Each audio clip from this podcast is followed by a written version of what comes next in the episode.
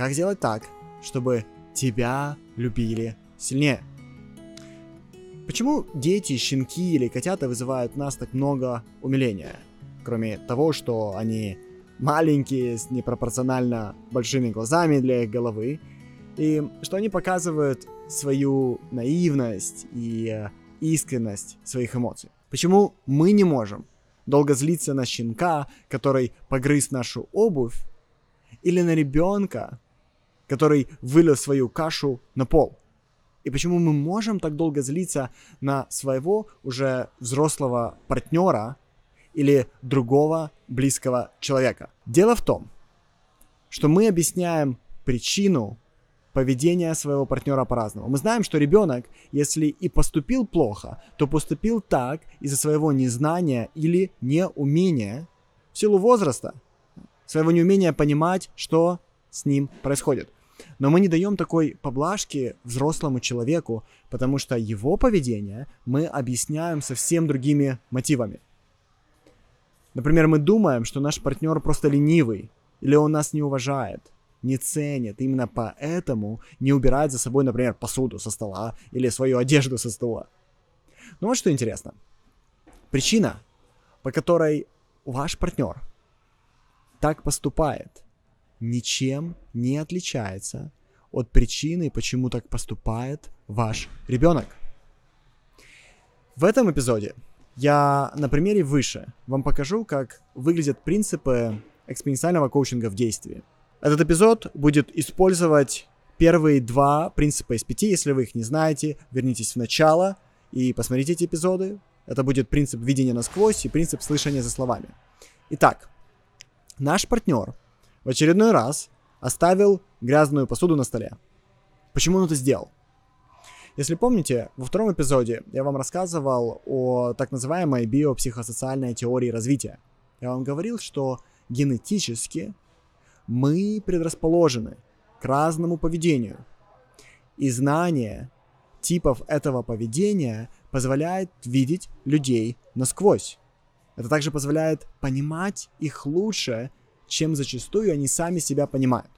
Например, человек с высокой аккомодацией и высоким уровнем кропотливости с вами бы так не поступил. И напоминаю, что аккомодация — это эмпатия и способность откликаться на эмоции другого человека. Но уровень аккомодации частично зависит от уровня эстрогена, так называемого женского гормона в крови, мы знаем, что у мужчин этого гормона меньше, и в целом мужчины менее заботливы и менее переживают о том, чтобы другим было хорошо. То есть есть уже какая-то разница между мужчинами и женщинами в этом плане просто из-за того, что есть разница в гормоне. А теперь вернемся к примеру с грязной посудой на столе. Если в детстве и юношестве ваш партнер видел, что его поведение принимается или поощряется, то сегодня это не его осознанное намерение себя вести так, а его автоматическая реакция. Таким образом, не только дети реагируют на вещи наивно, но и взрослые люди тоже это делают. Каждый из нас учится быть взрослым в детском возрасте. И когда ты это понимаешь, это понимание тебя немедленно освобождает от интерпретаций, которые чувствуются плохо, когда ты так думаешь. Ваш партнер не хочет намеренно вас обидеть. Ваш партнер не ленивый. Ваш партнер, как и вы, научились быть взрослыми в детстве. И теперь вы вдвоем пытаетесь научиться быть взрослыми уже во взрослом возрасте. Это первый шаг к осознанию. И с пониманием этого приходит облегчение. Облегчение дает нам пространство сделать следующий шаг и начать слышать за словами. То есть сначала мы увидели насквозь, да, что происходит со мной, с партнером. Теперь нам нужно услышать за словами. И слышать за словами — это способ воспринимать только факты и интерпретировать их так, как полезно нам с точки зрения наших целей. Это второй принцип экспоненциального коучинга. И мы используем в этом принципе модель, которая называется озеро. Озеро — это аббревиатура, которая расшифровывается как обстоятельства, значение, эмоция, реакция, новое обстоятельство. Начнем с того, что вы видите. Например, обстоятельства. На столе стоит грязная тарелка с приборами и стакан. Партнера рядом нет. Ваше значение. Он думает, что я должна за ним убрать. Или он меня не уважает. Или он меня воспринимает как прислугу здесь. Что вы чувствуете, когда вы так думаете? Допустим, вы чувствуете раздражение. Теперь, когда вы чувствуете раздражение, как вы себя ведете? И вашей реакцией может быть, например, пассивная агрессия. Допустим, вы произносите едко, да? Дорогой, спасибо, что убрал за собой. Мне очень приятно. Да? То есть вы используете сатиру.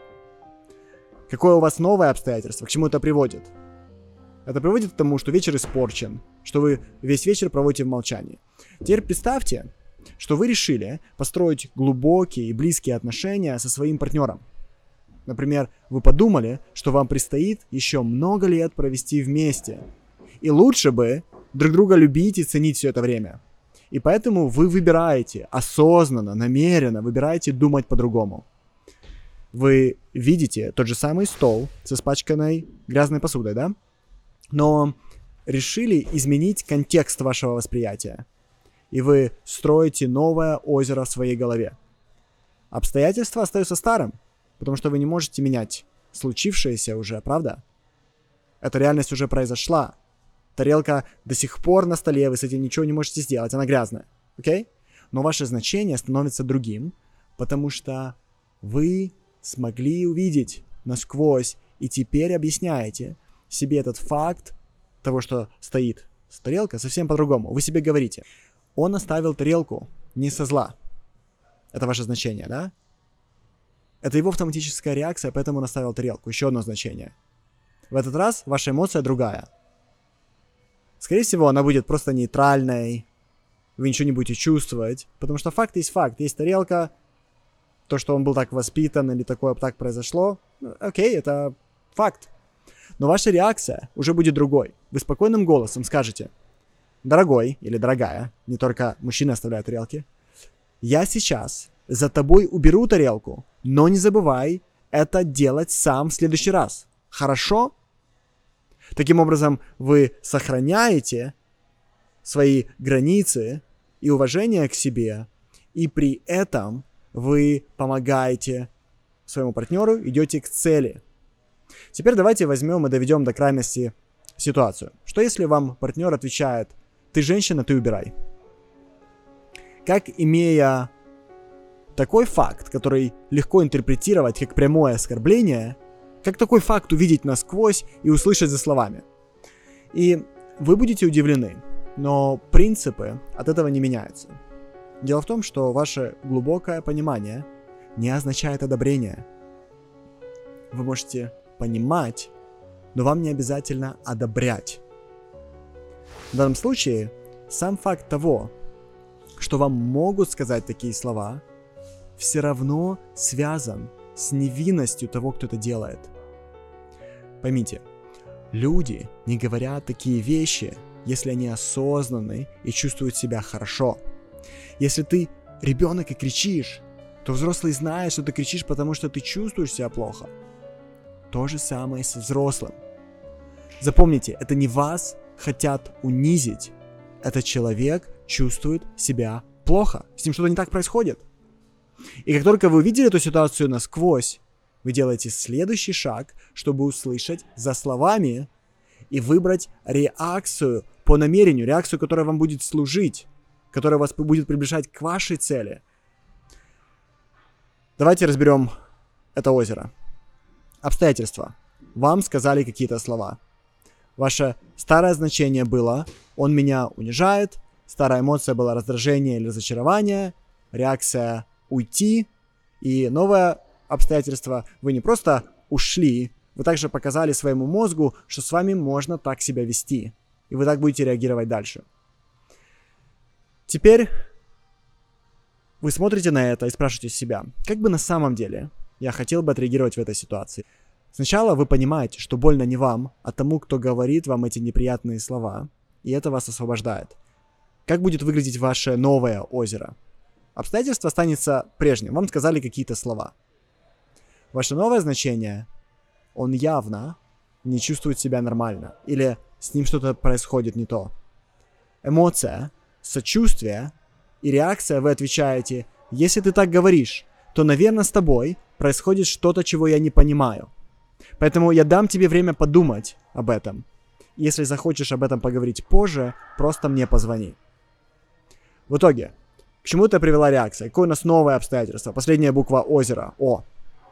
Вы показали себя, или вы показали себе, как держать свои границы и при этом оставаться в любящей позиции и в позиции ассертивности. Таким образом, быть любящим — это выбирать свою оценку ситуации и реакции по намерению, а не по умолчанию.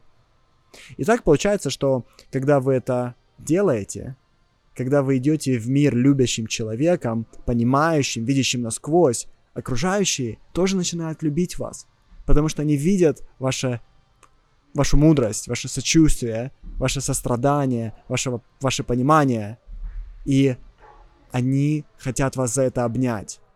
Вы не только идете в мир более любящим, но вас также любят, больше как результат.